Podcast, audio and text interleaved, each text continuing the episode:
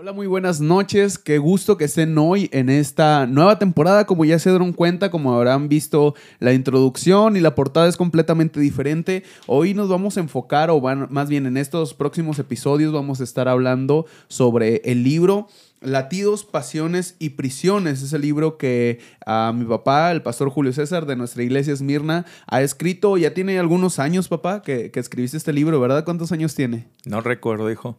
No recuerdo y dije, ya a vuelta de año saco el siguiente y, no lo he sacado, pero ya estoy escribiendo el siguiente. Sí, hay, hay que dedicarle bastante tiempo. ¿Cuánto tardaste en, escribir? No sé, hijo, pero tuve que disciplinarme. Tuve que disciplinarme y decir, comienzo a las 8 de la mañana a escribir y ya fraccioné mi agenda.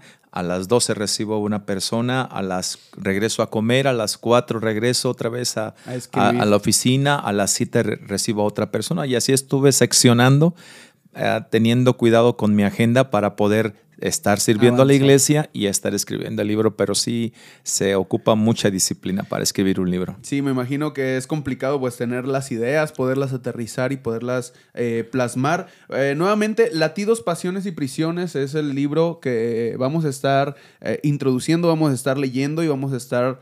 Ah, pues desmenuzando para hablar sobre las emociones. yo solamente tengo una, una pregunta antes de iniciar todo esto. ¿Por qué no estoy en el agradecimiento, pa? ¿Por qué no pones a tu hijo favorito? Solamente a mi mamá, a, otra persona que te ayudó, pero ¿por qué no, no estoy yo? Deberías estar, hijo. Eres parte de, del salpicar de mis emociones muchas veces. Deberías de estar. A lo mejor tendré que hacer una nueva edición y ahí te voy a colocar. Yo creo que sí. Le voy a dar gracias a Dios por tu vida. Una foto en la portada mía estaría, estaría bueno. Mi paciencia ha crecido mucho con tu vida, desde luego. no entremos en detalles porque luego voy a salir aquí eh, raspado. Pues bienvenidos y nuevamente gracias por estar aquí. Ya saben que pueden compartir este podcast esperando los viernes eh, en Spotify, en otras plataformas para poderlo descargar. Y pues vamos a iniciar. Si tú no tienes el libro, puedes eh, pedirlo en la librería de la iglesia o pedírselo al pastor. Todavía tiene algunos ejemplares por ahí, por ahí guardados. Espero que sí. Ya no tenga. Ya no tiene. Bueno, luego pedimos otras, eh, el digital, para ver si, si lo, podemos, lo podemos hacer. Pero voy a iniciar, papá, en, la introducción, en la introducción Tú escribiste algo que yo subrayé. Ahora yo traje dos plumones. Si tú tienes el libro o si quieres tomar nota, es muy bueno. Dice en esa introducción, la vida del ser humano gira en torno a sus emociones. Solamente esa frase, la vida del ser humano gira en torno a sus emociones. Después hablas de Juana de Arco, hablas de Adolfo Hitler, por ejemplo, hablas de la traición de Judas. ¿A qué quisiste decir o a qué te refieres con esto? En todo lo que hacemos, lo que queremos, a donde queremos llegar, el, como marcamos nuestro objetivo para la felicidad, en todo tienen que ver las emociones, absolutamente en todo. Si quieres tú encontrar a la pareja, a la persona que será la pareja de tu vida permanentemente, la emoción es el amor. Si quieres tú avanzar dentro de una relación continua de amistad, son las emociones de la simpatía, de la alegría, de, la, el estímulo de la convivialidad que despiertan las emociones del agradecimiento. Eh, todo lo que llevamos a cabo lo llevamos a cabo por las emociones. Las emociones nos llevan a rechazar. De pronto cuando alguien nos agrede, sentimos una humillación y nuestras emociones establecen un límite, un alto, y rechazamos. Aunque rechazamos y después no sabemos si tenemos rencor, aunque después no sabemos si, es rencor o es odio, es por eso que debemos de pensar muy bien en eso. Eh, si estamos introduciéndonos y hablando acerca de las emociones, es bueno que la gente escuche y si es que puede alcanzar a responder estas preguntas. Es decir, ¿cómo medimos nuestras emociones? Si ponemos un, un, número del 1 al 10 o del 1 al 100 para poder verlo como, si quieres, como un termómetro, como tú quieras verlo, eh, cuando estamos enojados, del 1 al 10, ¿cuánto estoy enojado? Cuando estoy triste, del 1 al 10, ¿cuándo estoy triste? Y tú dirías, bueno, estoy enojado cuando grito muy fuerte y cuando golpeo la mesa o cuando azoto la puerta, pero la verdad es que hay quienes pueden controlar sus emociones de ira y no hacer nada de eso y estar muy, pero muy molestos internamente, pero pueden controlarse. Entonces las reacciones no dan la evidencia de cuán enojado estás ni cuánta ira tienes, porque puedes contenerte en una actitud de dominio propio. Pero entonces no sabemos qué enojado estás, qué triste estás, hasta dónde estás triste. La tristeza sube hasta la depresión o la tristeza sube hasta la decepción. No podemos encontrar un parámetro de medición para saber las emociones, cómo están creciendo en mí. Y este es el punto. El punto es que nos movemos a través de las emociones. Logramos escalar puestos en el trabajo a través de nuestras emociones. Vivimos con intensidad con las personas que amamos a través de las emociones. Nos derrumbamos y nos vamos a pique a un desfiladero sin fondo porque alguien nos lastimó, nos traicionó, nos hirió y las emociones son las que nos llevan hasta allá. Y es interesante que aún sabiendo que todo lo que llevamos a cabo, la forma en que vivimos, cómo nos conducimos, a donde queremos llegar o el objetivo de nuestra felicidad, si son las emociones, lo tremendo o lo interesante es que a veces ni siquiera nosotros podemos entenderlas. ¿Cómo las medimos? ¿Cómo sé cuán enamorado estoy? ¿Cómo sé cuánto amo a mi esposa? O cuánto amo a mis hijos, o cuánto amo a mi novia. ¿Cómo, cómo lo sé? Y es por eso que mucha gente sufre situaciones de error, se confunde, porque las emociones manipulan, las emociones controlan, las emociones confunden, las emociones te meten en caminos sin salidas y ni siquiera lo sabes. Por eso es interesante entrar a la temática de la salud emocional y si podemos llamarle sanidad interior o sanidad del alma, como algunos le han dicho. Por eso es interesante entrar a este tema para poder echar una zambullida ahí y meternos a lo más profundo que podamos para ver si logramos alcanzar alguna respuesta de todo lo que hemos vivido, de lo que nos ha ocurrido. Como pregunta y comentario, eh, ¿las emociones están en la Biblia? O sea, surgen dentro de la Biblia. ¿Cómo te puedo explicar? ¿Están, o cómo me puedo explicar? ¿Están explicadas dentro de la Biblia? Eh, el primer homicidio en Génesis, Caín y Abel, fue por emociones, o sea, desde, el, inicio está, está y cómo lo podemos encontrar, porque no sé si literalmente hable sobre las emociones en la Biblia o cómo lo, cómo lo explica para nosotros poder sanar nuestro, nuestro corazón. Bueno, Jesucristo habló en el, cuando se levantó y tomó el libro, el rollo, en la sinagoga, y dijo, el Espíritu del Señor Jehová está sobre mí por cuanto me ha ungido para dar y describe el catálogo de manifestaciones que él iba a hacer para establecer el reino de Dios. Me ha enviado a dar buenas nuevas a los pobres. Me ha enviado a sanar a los quebrantados de corazón. Número dos, me ha enviado a pregonar libertad a los cautivos, vista a los ciegos y a poner en libertad a los oprimidos. Y si solamente te quedas con la segunda que dice, me ha enviado a sanar a los quebrantados de corazón, ahí podemos ah, enmarcar las emociones. Ahí podemos enmarcar las emociones porque Él ha venido a restaurar nuestra vida. La salvación trae una nueva vida y trae una nueva mentalidad y trae una restauración total de tal manera que Él dice, tu vida pasada ya no funciona, ya no sirve. Todo lo que te ocurrió allá atrás, tus fracasos, tus tristezas junto con tus desengaños y derrotas, se queda ahí atrás. Ya no te quedes hundido en la vida emocional del pasado en el que caíste y no te pudiste levantar. Ahora que recibiste a Cristo, tu vida es hecha nueva y Él vino a dar libertad a los cautivos, me ha enviado a sanar a los quebrantados de corazón. Y ahí definimos las emociones. Es importante eh, entender y comprender esto y lo es lo que vamos a estar observando a lo largo de, pues, de esta nueva temporada. Voy a leer un fragmento, un pedazo para terminar la introducción de, de este nuevo episodio. Somos cautivos por una sonrisa, temblamos ante las palabras de intimidación, lloramos ante un desengaño, experimentamos realidades bruscas que nos sacuden, escogemos voluntariamente la cueva de la soledad para descansar nuestro agitado corazón. Rechazamos y abrazamos, sufrimos el fuerte embate de los celos y nos tropieza la amargura. Odiamos y amamos. En fin, así somos. Así vivimos en nuestra incesante jornada viciante que tiene un muy lejano terminal. Porque toda la vida seguirá palpitando el corazón y toda la vida nuestras emociones seguirán fluyendo. Toda la vida. Nuestro corazón responde a los estímulos externos. Si cuando yo te saludo tú me entregas una sonrisa sincera, yo la siento.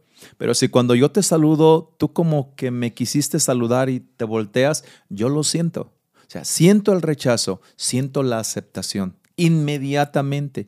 Eso lleva a cabo un predisponente en mi actitud. Yo digo, él no está bien conmigo, él tiene algo conmigo. Entonces, si yo venía con mucho gusto a decirte algo, ya no lo voy a hacer. Es más, ahora voy a establecer un alto para ver qué tienes, por qué estás actuando así. Y eso cambió completamente mi perspectiva de día contigo. Entonces, las reacciones los estímulos nosotros los absorbemos inmediatamente. Ahora, ve cómo está tan vinculado las emociones con el cerebro. Ve cómo está tan vinculado las emociones con los instintos. Cuando eh, mi instinto de conservación dice, momento, ten cuidado con él, mira cómo te ah, saludó.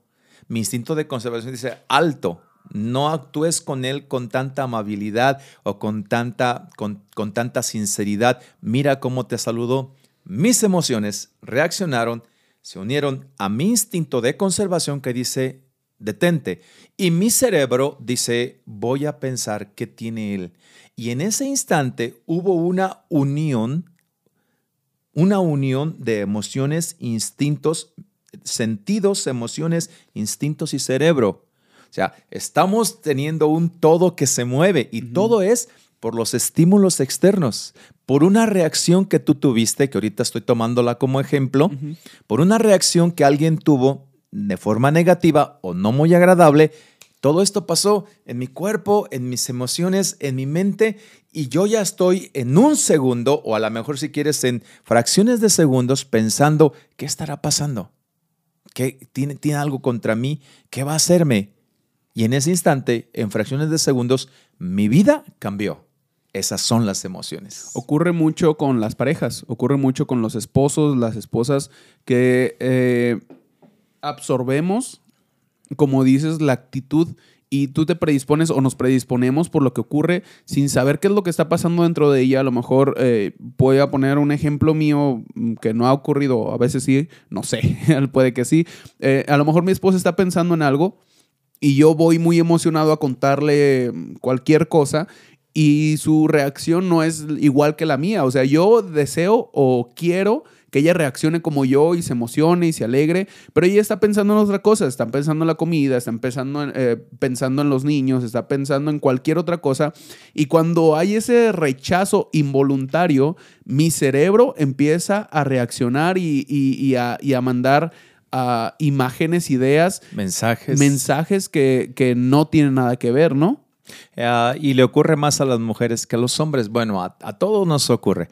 Pero las mujeres dicen, él trae algo inmediatamente. Y desde ahí ya te están observando. Desde ahí te están viendo si agarras el celular muy seguido, si saliste eh, de, casa y, en la puerta de tu casa mandaste un mensaje y desde ahí ya te están siguiendo. Es decir, es diferente, pero esa es una situación que de pronto crea conflictos.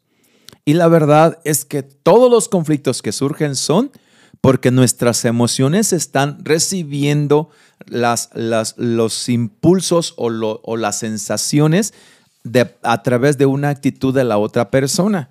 Entonces, imagínate, ¿hasta dónde puede surgir un problema contigo o, en un ejemplo de un esposo con una esposa o de un cónyuge con otro cuando reacciona de esa manera? Entonces, él trae algo. ¿Qué traerá? Y ayer no se portó muy amable conmigo y ayer no me abrazó, no me manifestó mucho cariño. Entonces, eso es lo que piensan la mente que inmediatamente reacciona ante una situación como de rechazo. Ahora imagínate, tratamos con nuestros hijos, con nuestro cónyuge, con los amigos, con los vecinos, en la escuela, en el trabajo, con, con los hermanos en la iglesia. Imagínate si cada uno de ellos tiene una reacción. Imagínate el cúmulo de sensaciones o estímulos que recibimos. Y llegamos a casa y llegamos a casa y empezamos a ser bombardeados por las reacciones de las emociones. Ah, él no me saludó y la otra persona como que no me hizo mucho aprecio cuando yo le pregunté y yo mismo empiezo a deteriorar mi ah, estima al pensar, al pensar de más, esto le ocurre a mucha gente, piensa de más y lo da por hecho. No, si él, él, él no me cree que sea capaz. No, si ella me rechazó. Yo siento que ella piensa que yo no puedo avanzar ni hacer lo que ella hace. Entonces, imagínate hasta dónde llega la estima de la persona a bajar cuando empieza a tener un encuentro con diferentes personas, que dado el caso, porque se dio el caso que todos andaban distraídos, no establecieron un buen contacto con ella y como que hubo un rechazo. Imagínate cómo llega a estar la persona. Es por eso que es importantísimo las emociones. Hay gente derrumbada, caída, desmoronada, porque siente que está sola, porque nadie le pone aprecio, porque siente que no le aman, porque siente inseguridad, porque no recibe la, la, atención deseada, porque no se siente amada por su esposo, siente que su esposo ya no le quiere porque no tiene las mismas actitudes, etcétera. Por eso es tan importante las emociones, hijo. Sí, hablando, estamos hablando de salud emocional. Yo escribí eh, una frase o un, sí, una frase que dice, la preocupación es un mal uso de tu imaginación. Cuando nosotros, hablando de salud emocional... Está buena tu frase. Gracias, también de repente tengo unas puntadas buenas. Cuando nosotros hablamos de salud emocional, nuestra imaginación o, o, más bien la preocupación acapara la mayor parte de nuestras emociones. La mayor parte cuando nosotros tenemos una preocupación, ya sea por enfermedad, por problema en la casa, por lo que sea, eh, nosotros estamos encerrados en esa, en esa emoción o en ese sentimiento, ¿no? Y luego tu imaginación. Y la imaginación. ¿Repites la frase? Sí. Dice, la preocupación es un mal uso de tu imaginación. La preocupación es un mal uso de tu imaginación. Sí, es lo que estaba buscando hace rato que no lo encontraba también. Pero hay, hay un, algo que tú escribiste en la, eh, justo eh, entrando al tema número uno. Dice, la salud emocional es el sabio equilibrio de las emociones para vivir en armonía con los que nos rodean. Ah, últimamente, creo que es de una década para acá, salió ah, los libros de salud emocional, de inteligencia emocional, perdón, de inteligencia emocional. Y la gente de pronto se dio a la tarea de buscar la inteligencia emocional, la manera en la que tienes que vivir, la verdad es que mm, nuestros temperamentos, en alguna ocasión vamos a hablar de los temperamentos y vamos a hablarlo plenamente para ver cómo nos atrasan los temperamentos, cómo perdemos las bendiciones de Dios por nuestro temperamento, cómo nos desubicamos al no poder descifrar la reacción que debemos de tener y nuestro temperamento nos gana y perdemos completamente lo que Dios nos iba a dar. En algún momento vamos a hablar de eso. Pero cuando nosotros empezamos a observar todo eso, eh, entonces decimos, bueno, ¿qué me está pasando? Porque a veces, hijo, ni nosotros nos entendemos. No sé si ha llegado el momento en el que tú dices, ¿por qué me siento así? No me entiendo. Cuando estás con tu familia, tú dices, bueno, ¿por qué, ¿por qué ella reaccionó así? No la entiendo. No la entiendo. Las emociones necesitan tener un equilibrio para poder tener una relación de armonía con los demás. Yo necesito saber cuándo y por qué reaccioné así. Debo de, debe de interesarme mucho el que yo sepa por qué a ti no te saludé tanto como a él, como a ella, como a aquellos. Porque a ti sí te saludé con mucha más efusividad. ¿Por qué? Nos debe de interesar. Porque si nosotros hacemos las diferencias emocionales, es porque en el corazón tenemos grabado una relación especial con esa persona. La pregunta es, ¿y por qué no lo puedo tener con las demás? Necesito tener un sabio equilibrio. Necesito saber aprender a moderar, a guiar, a darle lugar a mis emociones. No debo de dejarme vencer. Mira, hijo, cuando alguien dice una palabra mal y te sientes humillado, inmediatamente tus emociones buscan rechazarlo y alejarte de él. Ese es un error. Es un error. Jesucristo no se alejó de los que, le, de los que hablaban mal de él. Jesucristo no se alejó de aquellos que le traicionaron. Jesucristo no los dejó. Comió con el que le traicionó.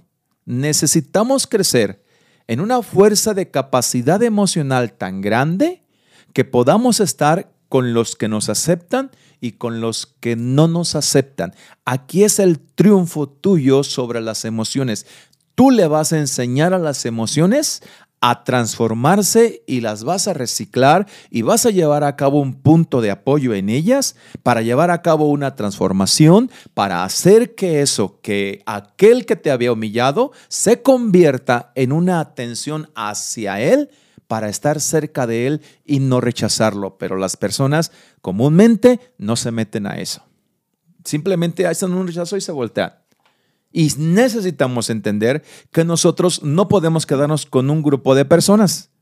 Nada más con los que nos reciben bien, con los que hablan bien de nosotros, con los que se ríen de nuestros chistes malos. No, no podemos estar siempre con ellos. Debemos estar con todos.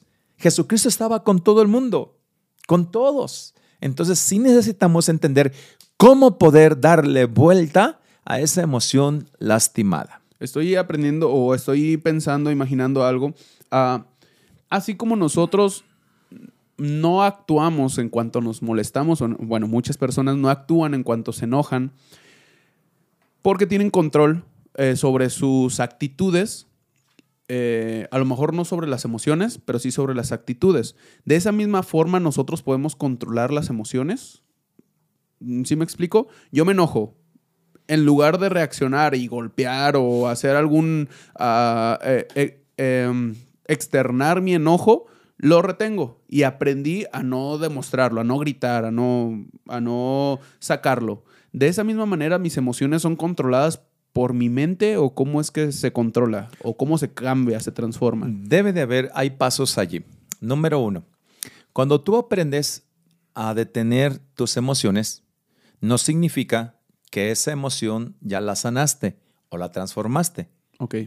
Dios no nos ha dado espíritu de cobardía, sino de poder, de amor y de dominio propio. Correcto. Aprendes a tener dominio propio. Okay. El dominio propio te hace ver con una buena imagen ante la gente. Todos quieren verte frustrado, decaído, que agachas la cabeza o que crispes los puños, enojado. Y cuando tú te mantienes tranquilo, quieto, tu dominio propio superó todo. Ya no se te ve en el rostro ni en tus actitudes, tu molestia, tu humillación, tu desagrado ya no se ve. Ese es el primer paso. Okay. Dios nos dio dominio propio y tengo que aprender a ejercerlo. Si lo hiciéramos, tendríamos menos problemas en los matrimonios. Normalmente inmediatamente nos dejamos llevar y gritamos cuando nos gritan y cuando alguien grita, acuérdense, no se apaga el fuego con el fuego. No pongas más leña a la hoguera. Si alguien grita, tú no debes de gritar. Si alguien te ofende, tú no debes de ofender. Pero es que me dolió. Pero no es el momento de decirle que te dolió con unas palabras iguales a las que él te dijo. Correcto. Número uno, tienes el dominio propio. Número dos, y, y en el número dos es cuando yo te llevo a pensar en algunas personas que no han aprendido a poder soltar esa emoción afectada. Número dos, pudieron controlarse, pero está dentro tristeza y humillación. Me controlé, tengo ecuanimidad, tengo carácter, tengo inteligencia emocional y me pude controlar. Es cuando dicen que eres maduro, perdona que te interrumpa, eh, ah, pues soy maduro, entonces lo entiendo. Y hasta ahí, hasta ahí quedó, ¿no? Pero las emociones no tienen madurez, tienen estímulos. Eso es lo que a la gente se les olvida. Yo soy maduro, que digo, todo lo controlé. Pero no las. No lo que dijeron. No me afecta. Se me resbaló, dirían por ahí. Sí, pero eso es aquí. Mi ecuanimidad, mi, altura de dominio propio ha podido controlar todo. Sí, pero aquí dentro las emociones no son maduras. Eso es lo importante. Las emociones no tienen madurez, las emociones tienen impulsos, tienen reacciones sin medida, sin control. Entonces, segunda parte, aquí mis emociones están lastimadas, están heridas y tienen rechazo. Normalmente todo el mundo llega hasta el primer paso, lo pueden controlar, el segundo ya no. Aquí, ¿cómo le van a hacer? ¿Se van guardando las emociones? Sí. O sea, se van acumulando. Es el, la gota que derramó el vaso, como dice. La próxima ah, eh, reunión que tengamos, en el próximo podcast, voy a traerme un corazón para explicar muy bien todo eso. Es lo que siempre enseño, porque de pronto la gente no ubica ni entiende que están almacenando, están almacenando basura. Están almacenando la basura del rencor. Están almacenando la basura de la molestia, del rechazo. Están almacenando la, basura de la humillación. Vamos a hablarlo de forma figurada y tomemos así una figura de retórica. Muy bien. Si yo pongo basura en una esquina, ¿quiénes son los que van a venir a- al oler la basura? La basura maloliente. ¿Quiénes son? Las ratas. Las ratas, Las moscas. Las moscas. Los cucarachas. las cucarachas. Correcto. Estás teniendo un contenedor de basura que huele mal. ¿Qué significa? Que te estás convirtiendo en una bomba de tiempo.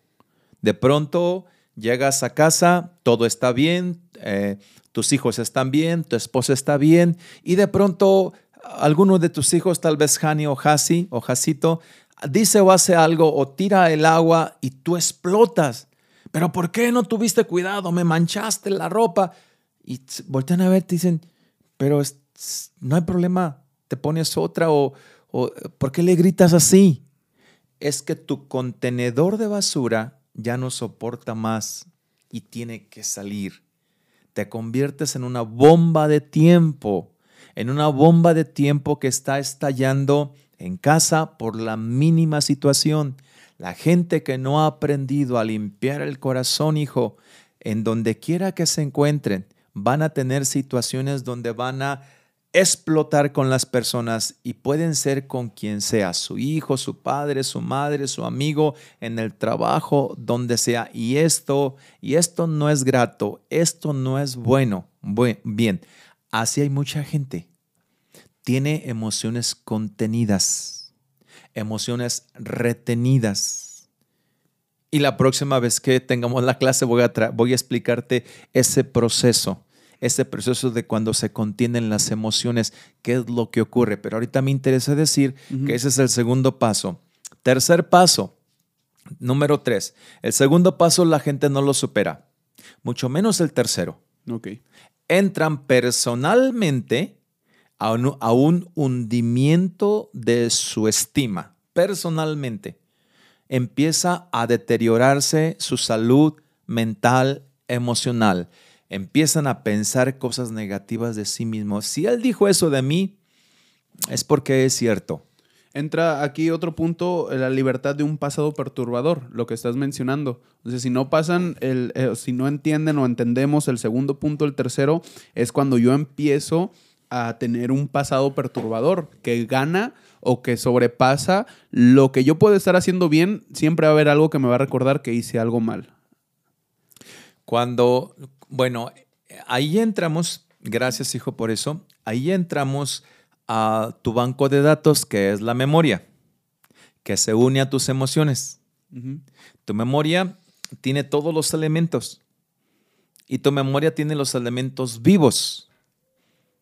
Ahí te acuerdas de una frase que la gente dice, te perdono, pero no, Olvido. pero no olvido. Y no se olvida porque tienen en el banco de datos esa memoria muy grabado el momento de su humillación. Es el deterioro de la persona, número tres, y lo voy a dirigir a ese pasado perturbador. Número tres, que les va, que les da para abajo. Cuando, cuando la persona dice te perdono, pero no olvido, la gente no está entendiendo algo importante. Muy bien. Cuando recibes un impacto, un golpe, ah, eh, acaba de pelear el Canelo hace unas semanas, ¿no? Y este, y golpea, golpeó a su oponente, inmediatamente le puso rojo, eso lo, lo vi en las noticias. Este, eh, fue el impacto. Ahora bien, eh, perdió el contendiente del Canelo. Muy bien. Este, dentro de dos meses, el impacto del rostro ya no lo tiene. Solo lo tiene en su memoria. Muy bien. ¿Cuándo fue cuando le dolió? En el momento. En el momento. En el golpe. Correcto. Vamos a descifrar algo en las emociones para ayudar a la gente. ¿Cuándo le dolió a las personas esa situación donde me humillaste delante de mis amigos? En ese momento. Tu memoria lo grabó, pero tu memoria no guarda, no guarda el efecto, guarda el, tiempo de la situación, pero no guarda la consecuencia del efecto. Eso es lo que la gente no alcanza a entender. Pero ellos ven, recuerdan que me lastimaron mucho. Sí, pero el efecto fue al principio. Cuando continúa y sigue sintiendo enojo, enojo, enojo, dolor, dolor por aquello que te hicieron, ya eres tú. Ya eres tú.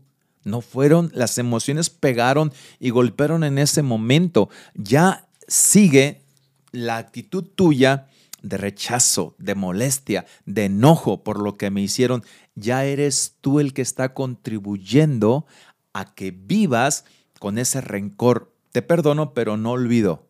Pero ese eres tú. Las, el impacto quedó en este instante. Es lo que se nos olvida. Ahora bien, sí se grabó en el corazón el malestar, pero tú eres el que lo haces grande. Y ese es el problema de muchas personas. Dicen, es que yo no, yo no puedo perdonar. Yo no alcanzo a perdonar. ¿Por qué no alcanzas a perdonar? Es que me acuerdo de lo que me hizo. Muy bien. ¿Qué sentiste cuando te hizo sentir dolor? ¿Lo tienes ahorita el dolor? ¿O lo quieres seguir sintiendo tú hasta ahorita el dolor? Es porque tú lo decides. Correcto, hijo.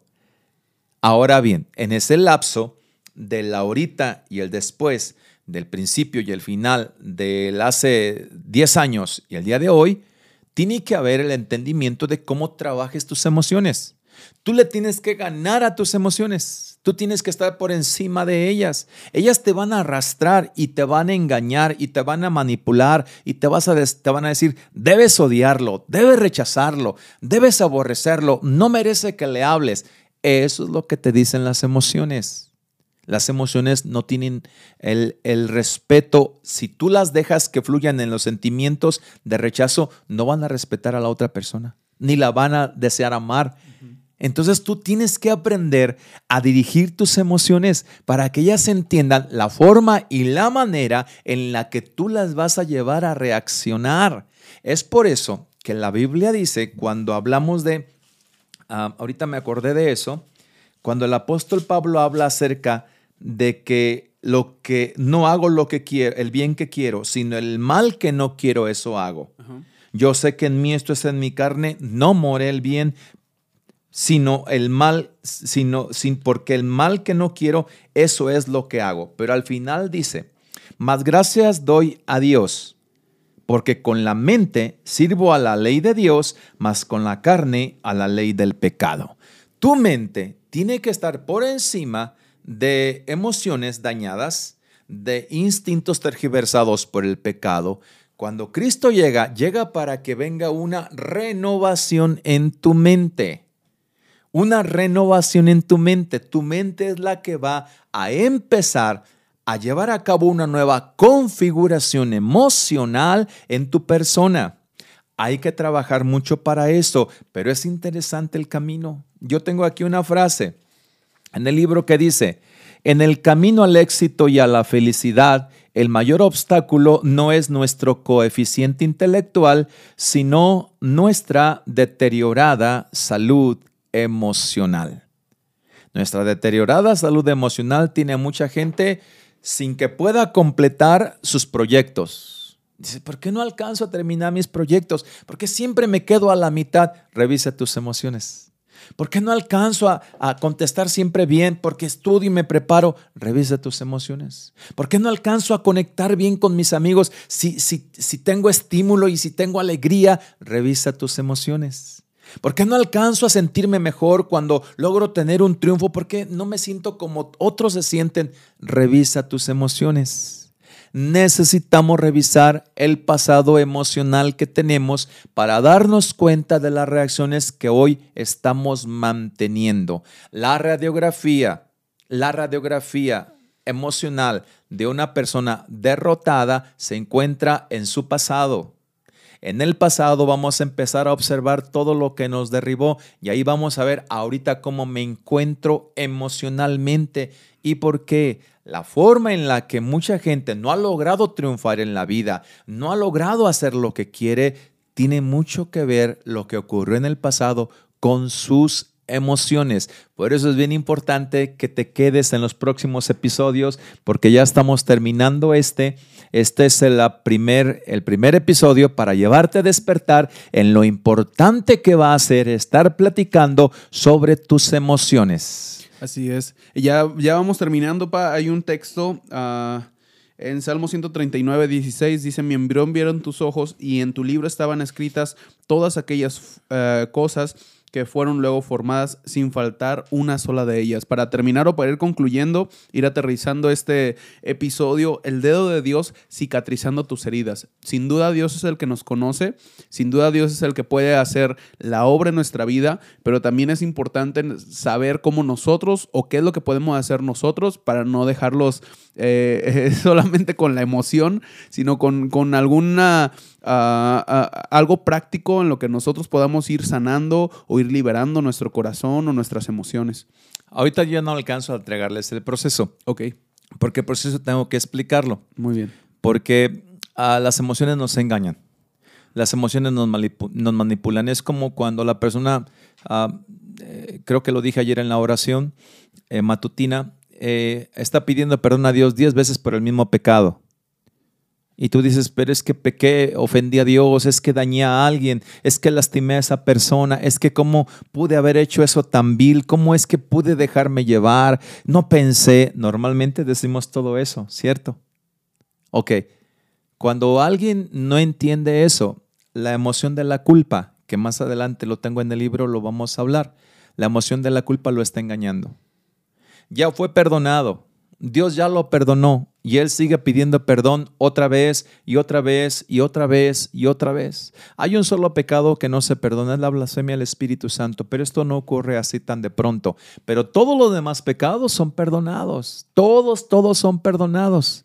Pero hay quien no alcanza a perdonarse porque su emoción lo está acusando, lo, lo está haciendo vivir tristeza, lo está deprimiendo y si esto está ocurriéndole a la gente, por eso digo que tengo que explicarlo más despacio y con amplitud y en pasos, porque si esto le está pasando a las personas, están viviendo una terrible prisión emocional y ni siquiera lo saben.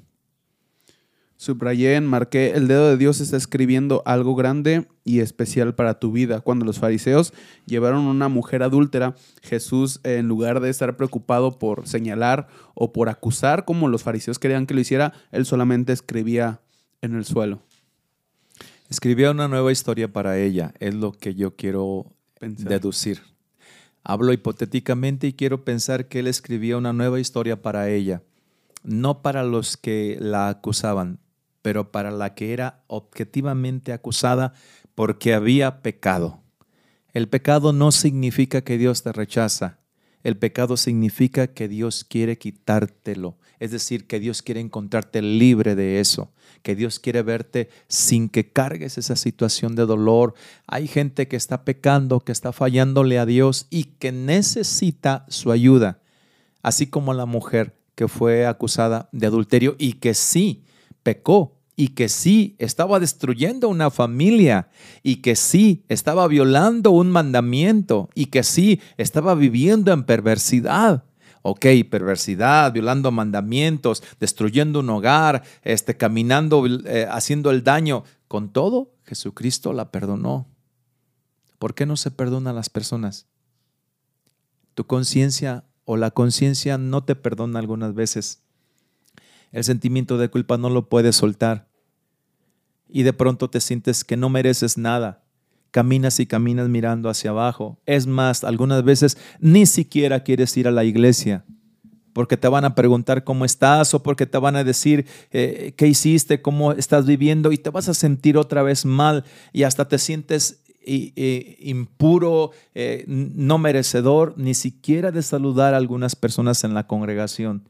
Yo te digo, Cristo vino a dar libertad a los cautivos y a sanar a los quebrantados de corazón. Y tú necesitas libertad. El perdón de Dios es maravilloso. Que no te hunda el pecado que cometiste cuando ese pecado ya fue quitado por nuestro Señor Jesucristo. Le costó tanto a Jesús tu libertad para que tú no la alcances a detectar. Ven a la libertad de Cristo, suelta ese sentimiento de culpa, quita de ti esa situación de error que ya Dios la perdonó y empieza a vivir una nueva vida, una vida de alegría, de felicidad. Quiero orar por la gente, hijo, por las personas que nos ven. Padre, hoy te presento a tus hijos, Dios bueno, dentro del camino de las emociones. No somos expertos, no sabemos todo, pero sí hemos encontrado algunos puntos de referencia, algunas pautas que podemos llevar a cabo y en la escritura hemos visto algunas cosas importantes para aplicarla a nuestra vida y salir de esa espiral emocional negativo que ni siquiera supimos cómo caímos, caímos ahí y ni siquiera sabemos cómo nos vamos a detener Señor, fue como una montaña rusa y empezamos a llevarnos, a llevarnos con fuerza y nos equivocamos, pero hoy venimos delante de ti para pedirte perdón por todos nuestros pecados y para pedirte ayuda para poder reparar nuestras, nuestro corazón y transformar nuestras emociones y vivir, Señor Dios, una limpieza en el corazón, una higiene emocional. Bendícenos en este día, Padre. Señor Dios, ven con tu paz y tu presencia, ven con la alegría de la salvación a todos aquellos que necesitan vivir intensamente en la vida de abundancia que tú entregas. En el nombre de Jesús. Amén. Amén. Amén. Hemos, hemos aprendido o nos has enseñado, papá, a vivir por lo menos a tu familia y a la iglesia, yo he escuchado muchas predicaciones, a vivir constantemente eh, en renovación de nuestras emociones, de nuestro corazón, de nuestra mente. Eh, entonces, estos episodios, este libro, esto que vamos a estar hablando próximamente, es importante que todo el mundo lo sepa. Si tienes un cuaderno, si estás anotando, si estás encontrando ah, riqueza o, sabiduría, bendición de parte de lo que estamos hablando, es bueno que tú lo practiques. Esto no es para dejarlo ahí guardado, no es para tenerlo no, es práctica. Eh, eh, en un escrito, sino es para que constantemente lo estemos haciendo, lo estemos, lo estemos practicando. Dios te bendiga, te esperamos en los próximos episodios. Dios te bendiga, hasta la próxima. Y sé feliz, si puedes.